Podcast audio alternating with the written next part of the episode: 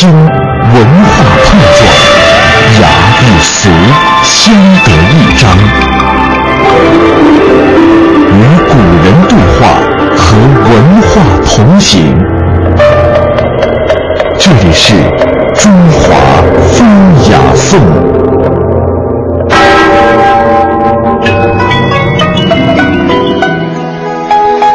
们经常说乱世黄金，盛世收藏。现在的这个时代当中呢，大家对于收藏的兴趣啊，已经是越来越浓厚了。没错，不仅仅它有着保值升值的作用，另外一个方面呢，也是大家提高文化品位、接受艺术熏陶的这样的一个表现，是吧？嗯啊，你比方说像郑博就很喜欢文玩类的这个收藏。嗯，没错。啊，今儿我们说的这个收藏呢是扇面书画，我不知道你在这方面有没有收藏的雅兴啊？其实，如果单从扇子来讲呢，它也属于文玩的一类啊。嗯如果是这种古扇子，你比如说到了明清时期呢，这也可以算作是古玩，但是它属于文玩的一个大范畴之中。其实现在收藏扇子的人非常的多，嗯而且是就是喜欢竹子的人，他自然就喜欢扇子啊因为是大部分都是用这个古竹啊、这个斑竹。呃，都是很早很早那些非常名贵的这个竹木制作而成的，而且到了现在，你比如明清时候的扇子，到现在已经完全包浆了，完全变成了这个红褐色，嗯非常非常漂亮的。嗯嗯，你说的主要是折扇是吧？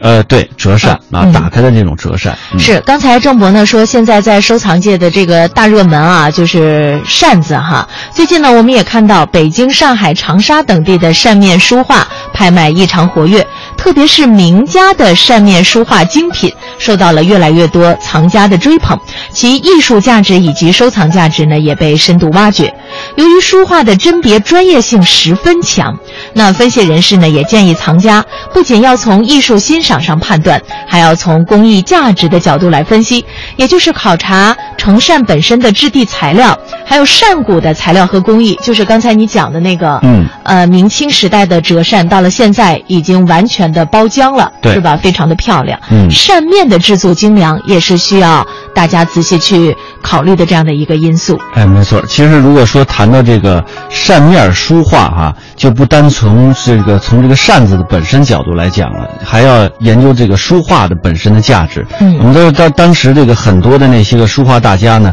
他们这个仿古的功力非常强啊。如果说当时他们已经这个达到了出神入化地步，我们比如说张大千，他这个摹古人就已经就是以假乱真到了一定的境界。所以说你很难辨别，假如他画了一个扇面儿，哎，说是比如说石涛画的，嗯哎，这就有可能以假乱真了 啊。所以说这个据了解呢，在我们这个书画收藏的这个大领域当中，其实一直存在着这么样的一个说法，说一手卷。二册页，三中堂，四条屏，五楹联，六扇面。可见呢，在以往相当长的一段时期之内啊，扇面一直是以配角的身份出现的。但如今呢，扇面书画逐渐有着晋升为主角的这么一个势头。而北京、上海这些众多的拍卖公司推出了很多呃扇面画的一个专场啊。我们都知道，这个扇面书画的这种稀缺的潜力啊，也使得这独特的艺术品种在在近些年来啊一些拍卖会上异常的活跃，也是受到越来越多藏家的一些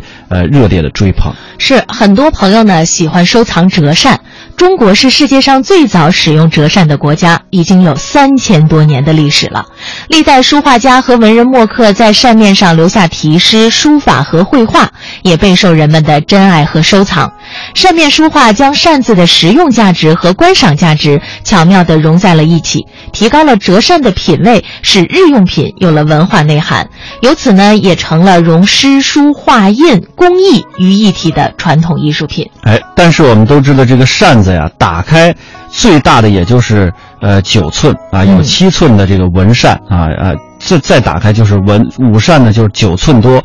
呃，最大的应该有一尺二的那种大扇子哈。那个就显得比较大了一些。平时带出去很不方便了啊呃。它那个主要是折着吧，是吧？对，呃，嗯或者说展开挂在家里那种作为大幅的展示哈。但是我们都知道这是有尺幅限制的，在这个绘画扇面上呢，呃，要求画家就是也特别精心，要设计你的线条，包括墨色的运用啊，如何去构图显得特别的精美。这中间呢是不能停笔的。事实上，很多的大画家能够创作大尺寸的书画作品，这一辈子也没画过这个扇面的书画。在收藏界有着这么一种说法，叫一尺扇面，四尺轩。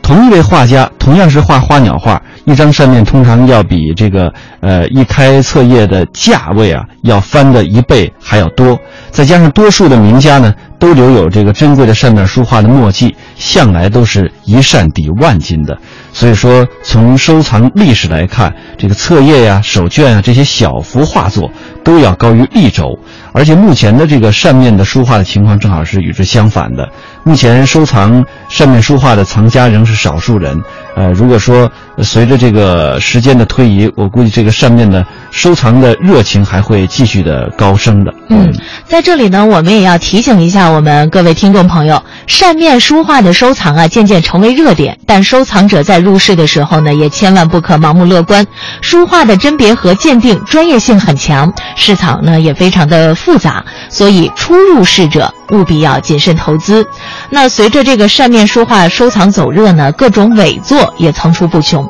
收藏扇面书画要注意扇面上的印章，这是鉴别真伪的基本方式。同时呢，还要注意扇面的完整洁净，扇面书画清晰，墨彩圆润，这样的扇画才有收藏价值。如果稍有残损、污迹、水渍、虫蛀、霉斑，其价值啊就会大打折扣了。嗯。当然，最能体现折扇价值的还是扇面上那些精美的呃名家书画的作品啊。当现在的这个收藏市场呢，呃，占绝大多数的还是一些近现代的名家作品，明代的作品几乎不怎么能见到了，清代的数量也是非常的少。